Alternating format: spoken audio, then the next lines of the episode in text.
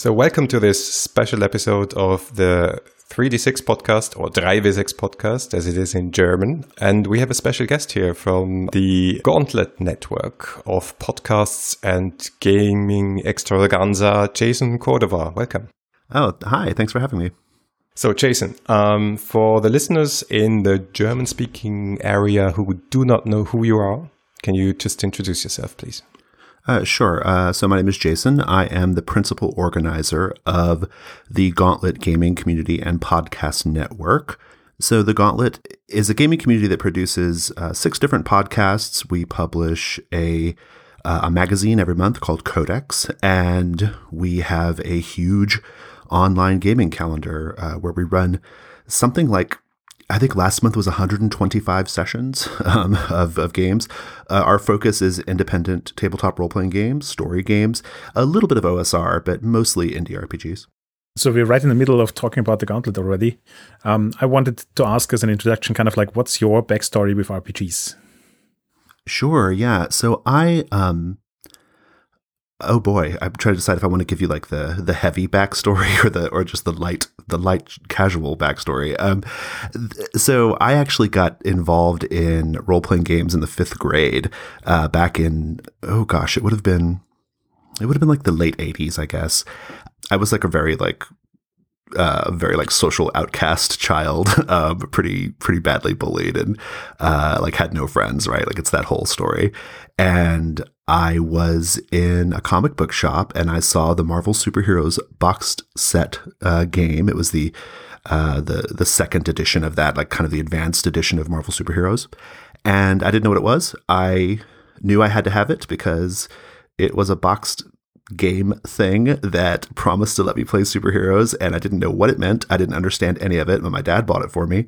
I read the books, still had no clue what was going on, and uh, fortunately, a uh, an older kid came over one day and kind of uh, taught me what it was and like how what role playing games were, and I was captivated. Like I was just completely enthralled by this idea of this game that has just no limits, right? And like the only limits are just whatever you can imagine. And I distinctly remember this particular moment in that first time I played it with this older kid where I was playing I was playing a villain who could control electricity because at the time that seemed like the coolest thing I could think of probably right and you know I was I was robbing a I was robbing like a jewelry store or something and he asked well so you know you're you're here at the at the jewelry store the door is locked what do you do and I just remember thinking uh I, I don't know. Like, what do you mean? What do I do? And they're like, well, what do you do? You know? And and I he eventually got me to like you know say what I did, and, and it just really like it, I don't know like something like clicked in my brain. I was like, oh man, this is for me. Like I just love the possibility of all this, and so and I and I've been role playing. Um, not ever since. I took about 10 years off in the in from like 2000 to 2000 well from like 2001 to 2012 or so. And but then I came back to it uh, being intrigued by all the like really cool independent stuff. So when you started role playing, um, was it much more about the system and less about storytelling? Because for me, it was a really interesting ride of kind of like with that intermittent period, as you mentioned, where you kind of drop out of the hobby and then you come back and suddenly you realize that stories have always been in the center of your attention. But when you started role playing, it was much more about the game and less about the story. I I don't think that's the case for me. I it's a great question though. For me, so so I got started with Marvel Superheroes. That was my first role playing game that I played. But the first game that I played a lot, like that I played regularly, was second edition uh, AD and D, and um, so I missed like wargaming. I missed first edition D and D, which had its roots in wargaming. I um like the way my friends and I played 2E was very much in this like just theater of the mind space. Like we didn't concern ourselves much with ranges and squares and and you know like uh, there was no like what we would call today simulationist concerns. Like we didn't have those concerns. We were really focused on the story. And in fact what pushed me away from role-playing games eventually was uh, was 3E and uh, I, I found that to not be to my taste. Um, it, i found it was too crunchy and i didn't want it and so I, I went to board games instead. And uh, I, I, was, I mean, for 10 years, I was really, really into German board games. And that was my focus. Um, and so when I came back to role playing games, I think for me, I was excited to see this space that was going on, um, you know, in the, the part of the hobby that kind of came out of the Forge, right? The Forge diaspora. I was really excited by that. I was excited about this idea of, I was excited about this idea of like a role playing game whose rules could be so so like finely crafted to produce one particular type of story. Like you can imagine having come off German and European board games, why that might appeal, right? Like because um, it, it was a, it was to me, My Life with Master by Paul Czege, for example, is to me it's like the German board game equivalent of you know for a role playing game. Like it is this really precisely tuned rule set to tell this really particular type of story. And I think that's what was appealing to me, right? I was I was attracted to this idea of a rule set always delivering a certain kind of experience. Um, that certain experience, of course, is story, right? but um, but as far as like the sort of like crunch factor that we often associate with like the 90s and like an older role playing game systems, I was never into that. So um, so how does that tie into the backstory with the gauntlets? Um, how much of your role-playing experience in, informed your life with the gauntlet? Yeah, I mean the gauntlet basically uh, the gauntlet existed before I did. It was a a message board for uh, people who wanted to play D and D. Basically, it was it existed as a G plus group, and it was not active. Um, when I moved to Houston, it was a Houston based group. When I moved to Houston, uh, Texas, I was just looking for a group to game with, and I was having trouble finding groups that were into anything other than just Pathfinder or D and D. Uh, at that time, it would have been D and D, you know, three point five or four or like Shadowrun, like these really like heavy, crunchier systems. I just, I just, I couldn't find players to you know, who wanted to play the games that I was suddenly interested in. Right? Nobody wanted to play the Shab-al-Hiri Roach in Houston, right? And so I found this group. It was it was inactive, and I just posted on there on this. It was G plus group, and I just said, "Hey, I'm interested in playing uh, like I think at the time it was Burning Wheel. I was like, hey, I'm interested in playing Burning Wheel. Does anybody want to play with me? and um, and someone someone responded, uh, a man named Carrie. He said, yeah, I've got space in my uh, you know like my office where I work after hours. We can play here. And I was like, okay, cool. And so we had a few people join us, and um, and we played all kinds of games. We played traditional games, but we also played the games I was interested in, like the the sort of like more freeform, lighter narrative games.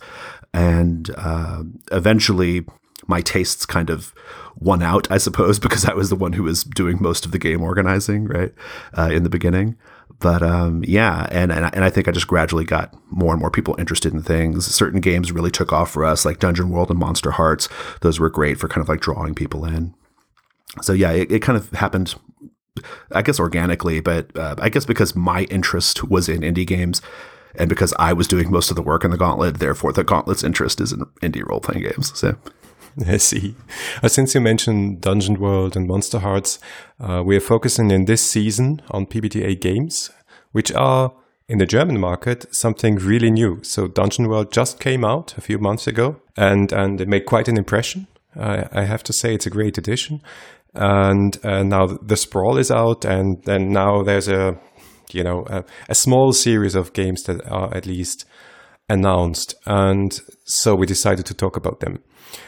But it seems to me that the gauntlet, for me, the gauntlet was was uh, the podcasts uh, were the entry, like like the door into PBTA games. Did this really, you know, did this wave of PBTA games really uh, sort of shape the gauntlet, or did the gauntlet shape the wave? Uh, how how did this work? what a what a great question, a, a question that could get me in trouble, I suppose. I believe that Apocalypse World and games powered by the Apocalypse, they pre-exist us, right? You know, Monster of the Week, Monster Hearts, Dungeon World, those are all games that existed before the present iteration of our community, right? And and and I think they would have always done well and always been great. There's huge excited communities dedicated to powered by the apocalypse games. I do think that we are doing a lot of work toward keeping that conversation going for example, we have a whole podcast just dedicated to Powered by the Apocalypse games and and uh, and theory, which is uh, Plus One Forward, which is hosted by Rich Rogers and uh, Rach Shelke. And it's a really popular podcast. I mean, lots of people listen to it. And I know that that podcast has a big influence on game designers who are working in the PBTA space and players who are excited about PBTA games. And so, yeah, I mean, my show that is kind of PBTA focused, which is Discern Realities, which is just about Dungeon World, but it's actually a lot more than that too. It's also about uh, it's about good powered by the apocalypse gameplay. Like gameplay is a big emphasis in everything that I'm a part of. I like to talk about gameplay and and gameplay theory and stuff like that. And I know that a lot of the conversations we're having, I, I, I eventually see those conversations in other parts of the role playing game internet, right? And so we're happy to do our part, I guess is what I'm saying.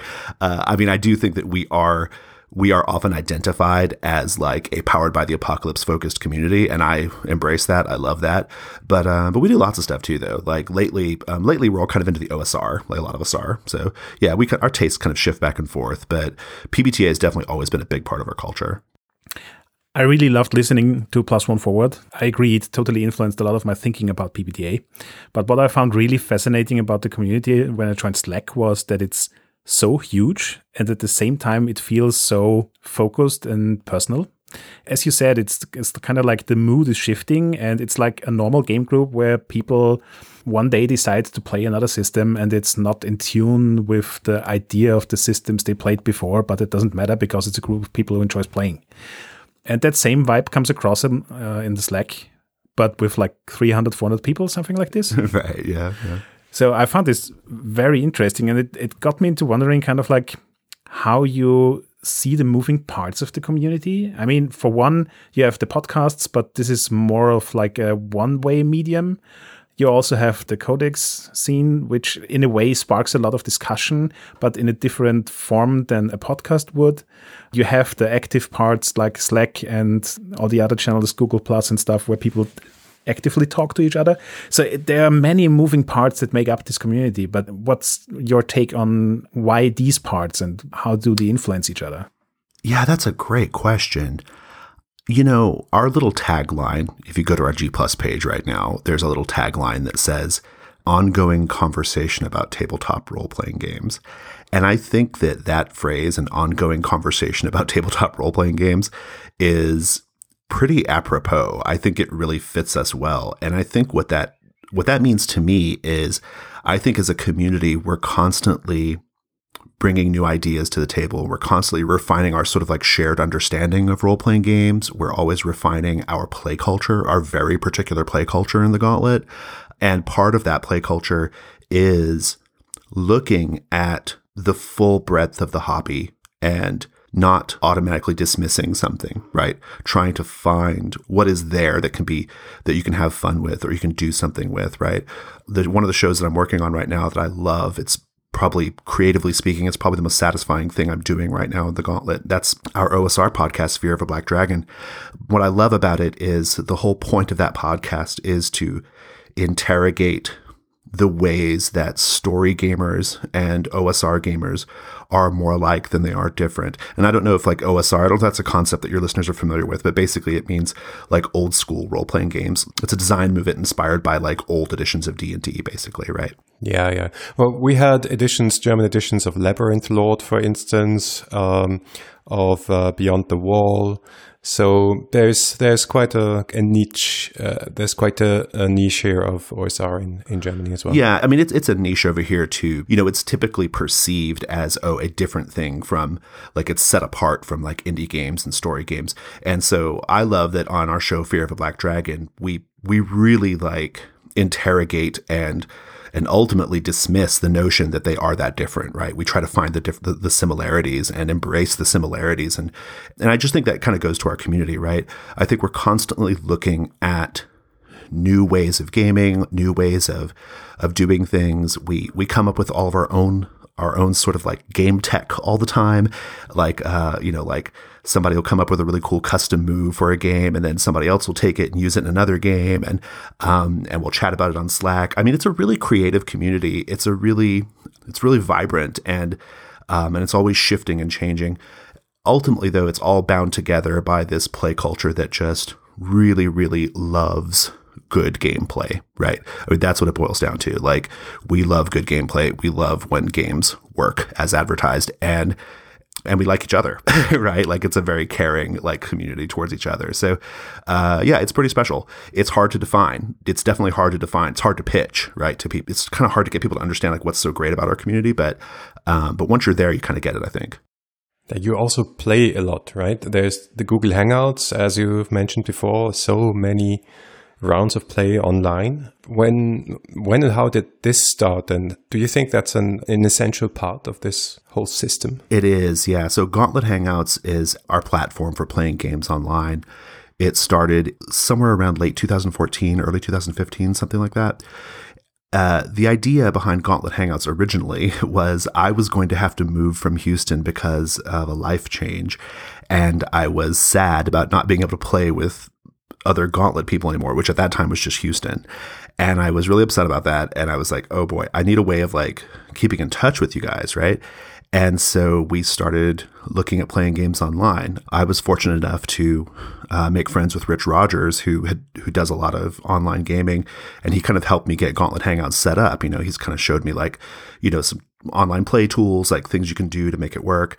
And so we just started doing it, and um, and then we made it we made it part of our regular activities. And, and now I call it the crown jewel of the Gauntlet. I think it's the coolest thing about our community. I mean, there are just so many games being run, and these games almost never get canceled. They we don't have the problem of people not showing up or the game's not making. Occasionally we have like, you know, every now and then like a game gets canceled for some weird reason, but for the most part it's it's a pretty consistent experience. And I think the quality level is so high because we're all part of the same community. We all listen to the same podcasts. We all talk about games in the same way. Like you said earlier, it's like a group of friends, but like times, you know, times a hundred, right?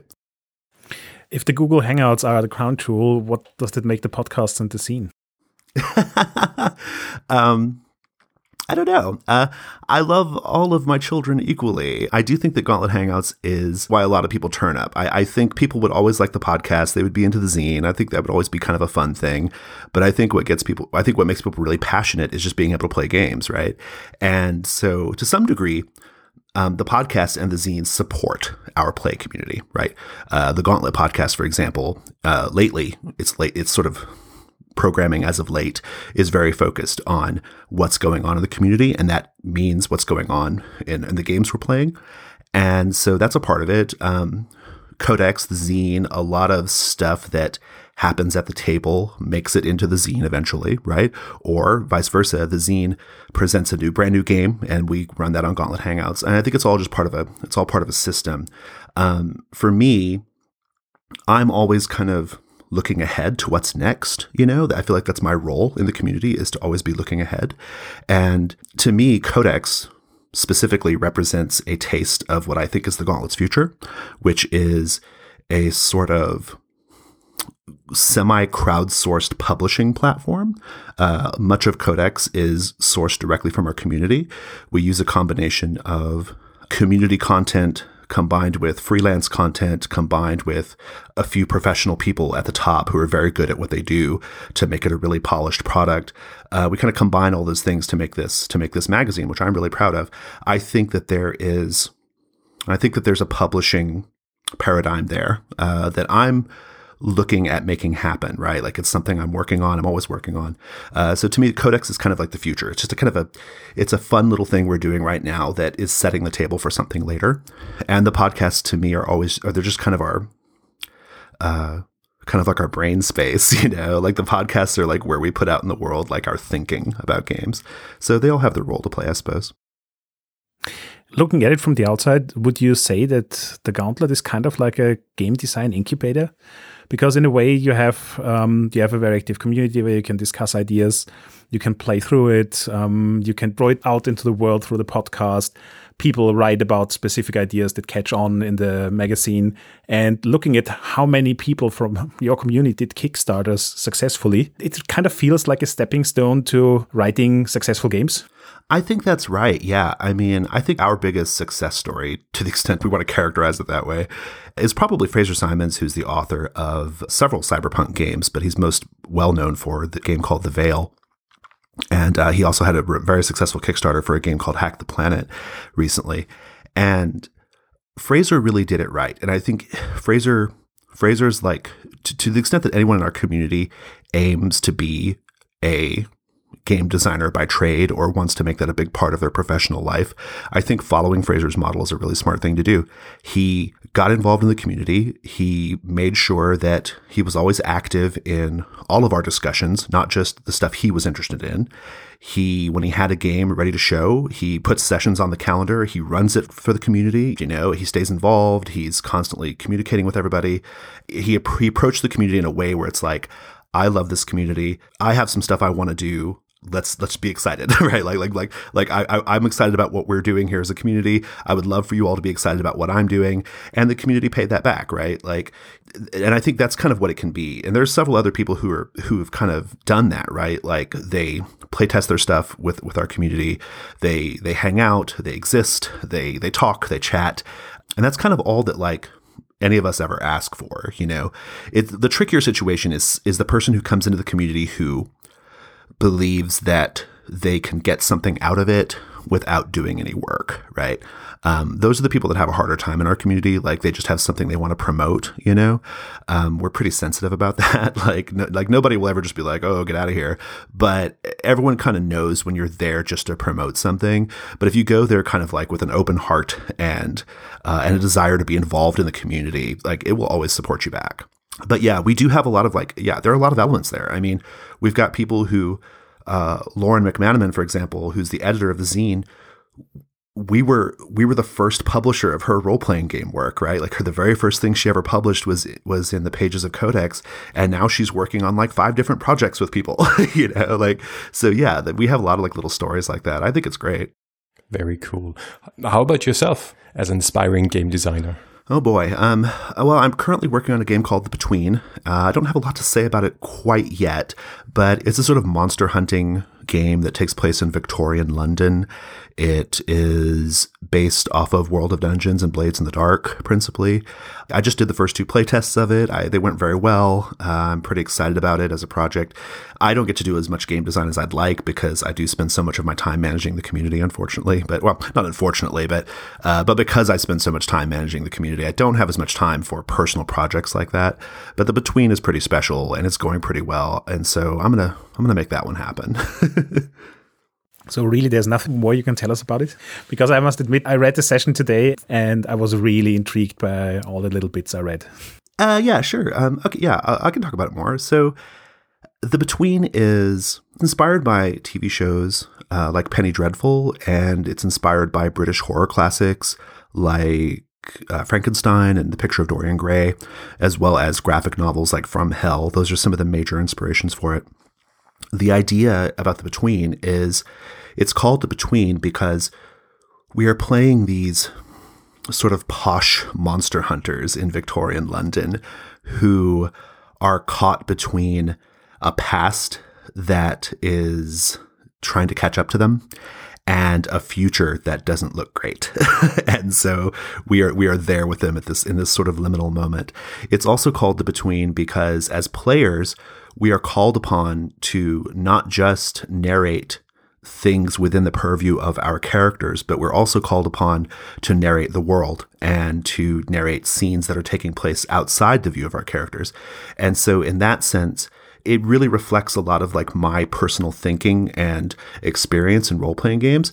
I like a very writer's room approach to role playing games. I, I don't favor an approach where the players just slip behind their character's eyes and that's it. Like that's all they can see. I like more of a talk around the table and I like for players to participate in the world creation. And so a lot of the good habits that I've developed over the years are baked into the rules of the between. Um, very like it's very mechanized. It's very explicit. It has a couple of what I consider to be innovations. The first is called the Janus Mask. The Janus Mask is a reference to the um, the, the the god Janus, the two faced god Janus, right? Who's always looking to the past and to the future. In this game, you are not allowed either in character or out of character, you are not allowed to talk about your past. You must never speak about that. And if a character asks you about something in your past, then you have to always kind of avoid that conversation in some way, right? You have to you have to politely excuse yourself from that conversation. Because what happens is there is a mechanic where you can mark the Janus mask. Uh, if you mark the mask of the past, you are instructed to reveal a particular element of your past. You usually narrate a flashback to like a very important moment. And gradually you are revealing to the table as if we were the viewers of a television show, you are you are revealing your character's past gradually, right? And so uh, that's a major part of the game. It um, the playtesters really enjoyed it, but they they were like, "Wow, it's really different because it's different to come to the table with no, with with a backstory you can't share, right? Like you can't talk about your backstory. Um, so that's that's a fun thing. And then the other major innovation, I believe, is what's called the overscene. So at certain points in the game, particularly like during the sort of night phase of the game when the characters are stalking the streets of London at night, we do a procedure called the overscene. And the overscene is a very particular scene that's taking place somewhere in the city of London, but it has nothing to do with what with the characters. Like the characters are not part of it. It's just for example, it's a tarot card reading of a young woman who is trying to find uh, to find out if a man loves her, or it's a scene from a play at the Grand Guignol, right? Um, but we in turn we, we we describe this over scene and then we jump back into the scene with the characters and the players get an experience point reward if they incorporate themes and visual uh, motifs from the overscene into their gameplay. I consider it to be quite an innovative thing. I've never seen it in a role playing game before, but it's reflective of something I do in my gaming, right? Like it's like I've I do that in my gaming. I I have these sort of little moments or scenes that seem unconnected from the major the major storyline, but still echo what's going on in the story through thematic ideas. That was a lot, sorry. Shut up, Jason. Take my money and let me translate it into German. yeah. Um, okay, deal. Yeah, thanks. The first two playtests went really, really well. Um, I'm, I'm feeling really great about it. Like I said, I game a lot. I mean, I, I play at least, you know, four or 500 sessions of, of role playing games a year, right?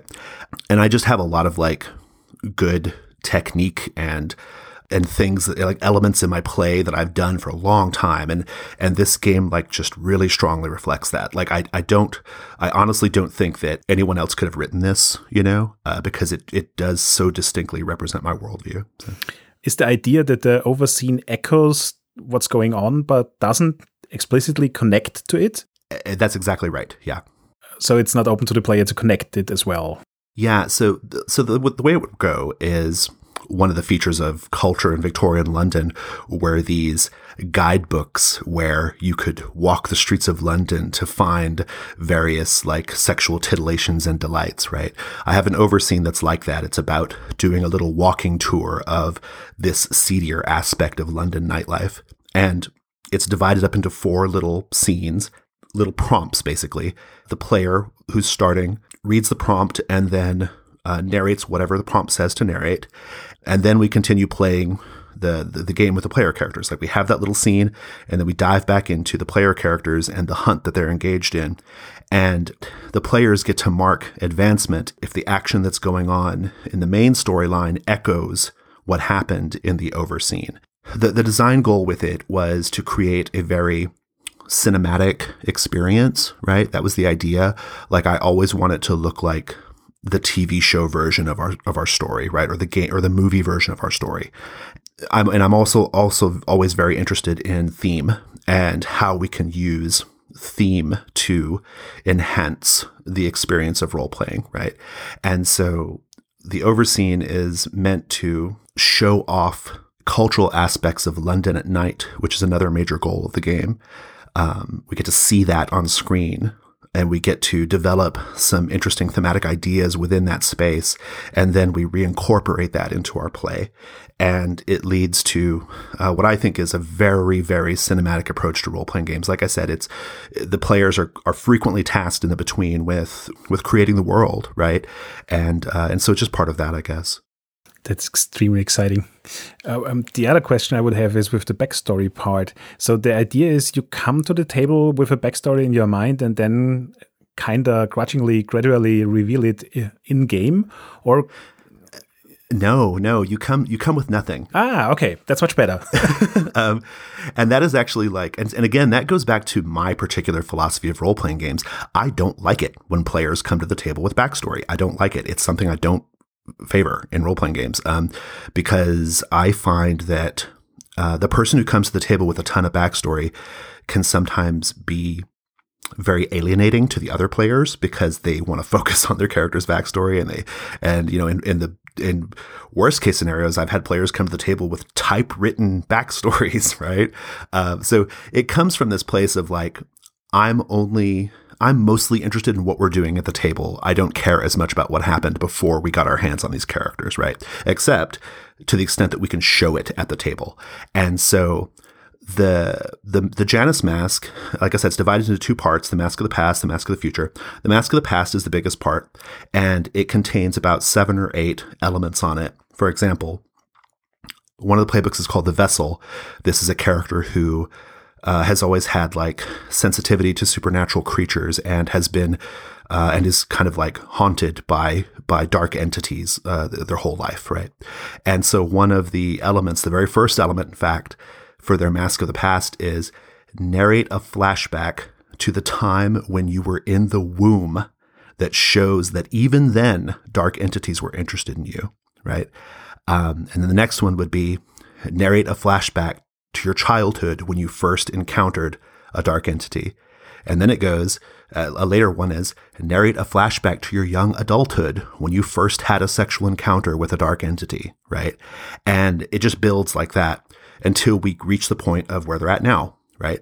And so, yeah, so it's very loaded specific elements. And so you can take your playbook, you can read those the mask of the past and start thinking about your backstory, right? You definitely should start thinking about it, but you can't talk about it yet.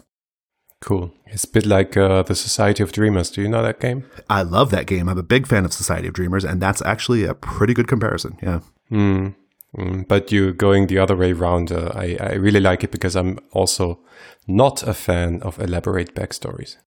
Yeah, yeah. I just I find it to be a little alienating, and also it, it just it feels like a missed opportunity. Like to me, I love the idea of character backstory if it's something I can see at the table, if we can see it in play, right? And so this answers that problem that I've always had with a lot of game styles. Mm. Cool.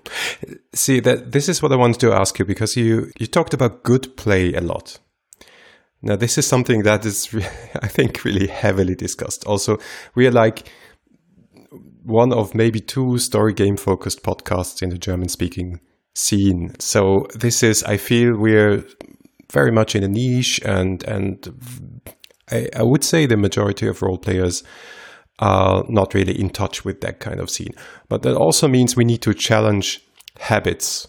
Uh, we need to explain what those indie games, what those storytelling games are, and what it means for a player to be, for instance, more involved in world building or story creation. So I'm guessing that with good play, you mean sort of shaping those habits. Or what, what is it that, how would you define good play? I think that's right. I mean, well, I don't, I don't know how I would define it necessarily. I think it's maybe a hard question to answer succinctly, but I would say that, you know, another little sort of pithy thing that I like to say, but I really mean it, is I, I often uh, say the phrase system matters, but play culture matters more. But it's a little misleading because, in fact, system can inform a play culture, right? And so I think that the way you get to good gameplay, the way you get to good play culture, the way you get to good habits is you find games that have that built into their system. That's how I learned it, right? I mean, I was also very fortunate that I, um, you know, uh, I, I, listened to a couple of podcasts, uh, the Giant Cast and Narrative Control, which really helped shape my thinking about role playing games, and that was obviously very beneficial for me as a, as a player and a GM. But, and I'm happy that, uh, now I'm doing that for other people, just like you guys are doing it for the German scene, right? Um, but ultimately, system is important there. I mean, I learned to embrace world building, literal, like, you know, mechanized world building through games like Microscope, for example, right? Um, that's a game that I don't think is perfect by any stretch, but it does a thing in the way it challenges you as a player to think about the history of a world. It, it creates a thing, right? Society of Dreamers. I'm glad you brought that up actually, because Society of Dreamers can teach us a lot about ritual in game, right? I think one way you get to good habits is by having rituals at the table that you participate in. And here I mean like behaviors that are kind of repeated uh, in a ritualistic manner in order to uh, create a certain type of experience at the table. Uh, another Matthijs Holter game, uh, Archipelago, does that as well. It has these like really nice ritual phrases. These ritual phrases in Archipelago you can import those to your to any game, right? Like they are and they, and they are phrases that help us create good play. For example, you know, one of the ritual phrases in our Archipelago is uh, like go harder, right? Like, okay, somebody narrates something and then you say the ritual phrase, which you're allowed to do because of the rules of the game. You say, no, go harder. And what you're saying there is, no, give me more, right? Show me more. So yeah, there are games that I, I think built within system, you can learn good gameplay. You can develop play culture. You can take the things you love from a game uh, from one game and you can import that across all of your play, right? And I think that's what I mean. Kind of going back to what we were talking about the Gauntlet as a community, we do that, right? Like we we don't just let things live in the games they're in. We find the stuff we love and we take it all over the place, you know. So yeah, um, not an easy question to answer, but but I do think system is a big part of it. Has play culture been a conscious topic for you for a long time now, and and part of like informing how the gauntlet identifies itself? Mm. I would say like the last three years, uh, it's been a bigger topic for sure. I think that if you had asked me in 2014 or 20 around 2015 ish, somewhere in there, if you had asked me, would you ever play Shadowrun or would you ever play Pathfinder? I would probably have said no. I would have probably said no. And the reason why is because those rules don't do what I want them to do. In fact, though, I think now I would. I would play Shadowrun with the Gauntlet because our play culture is one that can make even a very crunchy game like Shadowrun. We can we can make we can have fun with that, right? We can make that work for us. And I think to me that's part of what play culture is. Play culture, when I say system matters but play culture matters more, I think a good strong play culture can can take a broken game or a game that has a lot of flaws and really get something out of it. And I think I do think that's one of the things that makes our community kind of stand apart from say the sort of core story game Forge community because they are so committed to system and they're so committed to uh, to repeatable gameplay outcomes. And I used to be as well, but but I've definitely kind of moved on from that. I mean, I, I've definitely in more of a, a space of like, yeah, the system is really important, but at the end of the day, if you have a good group, you can make anything work. Maybe not anything, but almost anything. Um, have you ever thought about putting the play culture idea of the Gauntlet into kind of like a manifesto, something you can hand out to people? Oh, yeah. Uh, so we have a blog launching fairly soon. I think we'll probably start developing that in text on the blog at some point. Uh, as far as like something more formally written down, uh, we're, we're an oral tradition co- community. um, we we we pass along our our, our learned wisdom uh, like uh, like the Eddas um, from from mouth to mouth at this point. Uh, nothing's written down yet. maybe we will someday. I don't know, but I think the blog will probably be a good start for that. So. Yeah, hence the proliferation of podcasts in the role playing game scene. right, exactly, yeah. Um, because what I find really interesting here is um, a lot of what you just mentioned um, sounds very familiar coming from a tech startup perspective because in many tech startups culture is seen as kind of like the holy grail of how to set up a startup. So it can last for a long time because if the culture is right everybody is kind of like aligned and you can do whatever product you want um, it will work out. Um, but if the culture isn't working then it doesn't matter what product you're working on it will probably fail and that really kind of reminded me of what you just said about like it doesn't matter what system you're playing if the play culture within the group is functional and works for everybody then you can play any system and have fun with any system Yeah, I think that's a great analogy. Um, I've never thought about that way, but I think that's a terrific analogy. I do believe that um, you know, I, I, think our, our our our excursion as of late into the OSR, for example, is a really emblematic and reflective of this idea of play culture. Uh, in the Gauntlet, two years ago, I I would not have been able to convince anyone to play an OSR you know, modular game. Like it just wouldn't happen. Like no, nobody would have been interested in it. But I began doing Fear of a Black Dragon. I began expressing my ideas about what I liked about the OSR. Uh, Tom and I began developing this almost a ongoing like uh, treatise or, or, or, or manifesto, if you will, about about combining story game instincts with OSR uh, modules and and and things, and and now we're we're there, and now we see a lot of OSR games going on our calendar, and I think that I think that that is really reflective of like the power of play culture, right? That we play games that other role playing game communities consider to be separate or diametrically opposed to one another. Um, like the fact that we just kind of embrace them all and do it, I think is really, really reflective of that. I'm proud of it. I think it's really great. You already mentioned that um, for you, the magazine is kind of like part of the future where the community contributes a lot to what goes into it.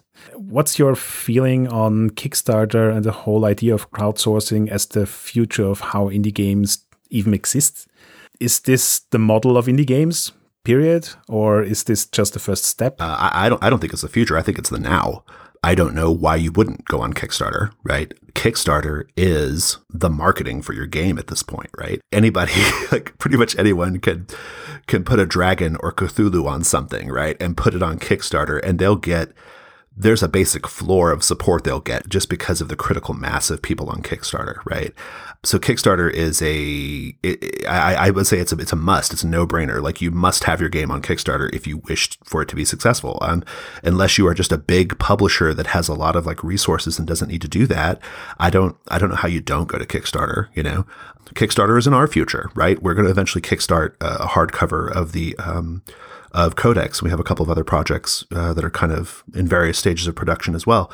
And yeah, I mean, Kickstarter is the it is the now. it is the, absolutely yes. Yeah, the answer is yes.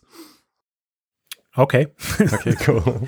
I just I mean, I know it's a simple answer, but I just don't I just don't know what else there is to say about it, you know? I mean, actually the moment you you talked about it i totally agreed because i looked at my kickstarter recently and like the last 40 projects i backed were role-playing games and I dearly love my local role playing game vendor, but I mostly go there to talk to him and not to buy anything there.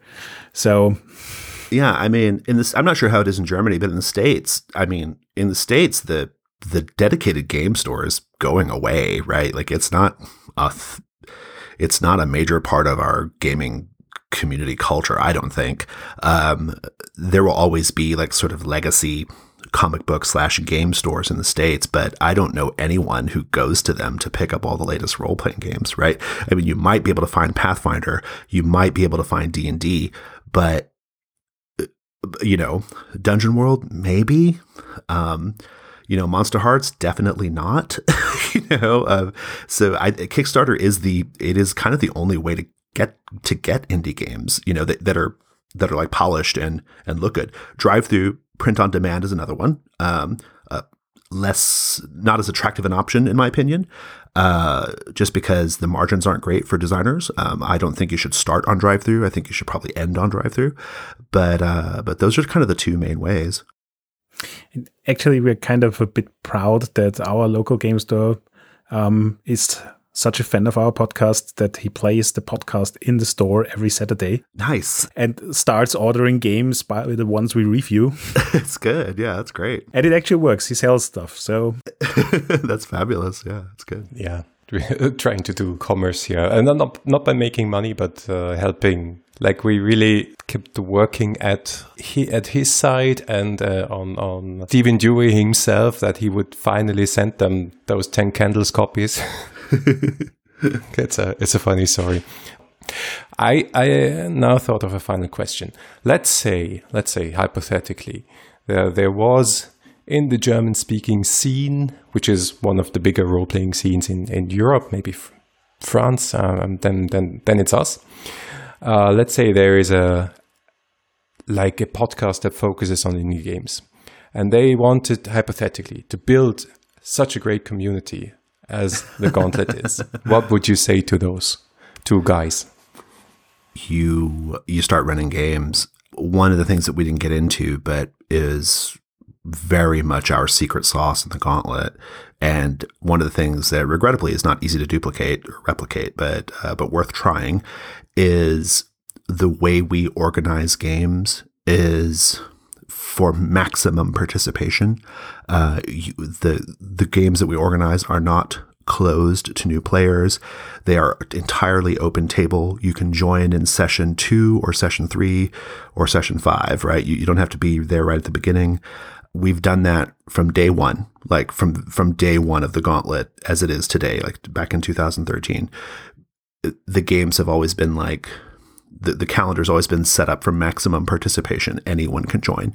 Uh, that is how we got our start, and we've just been kind of building it up from there.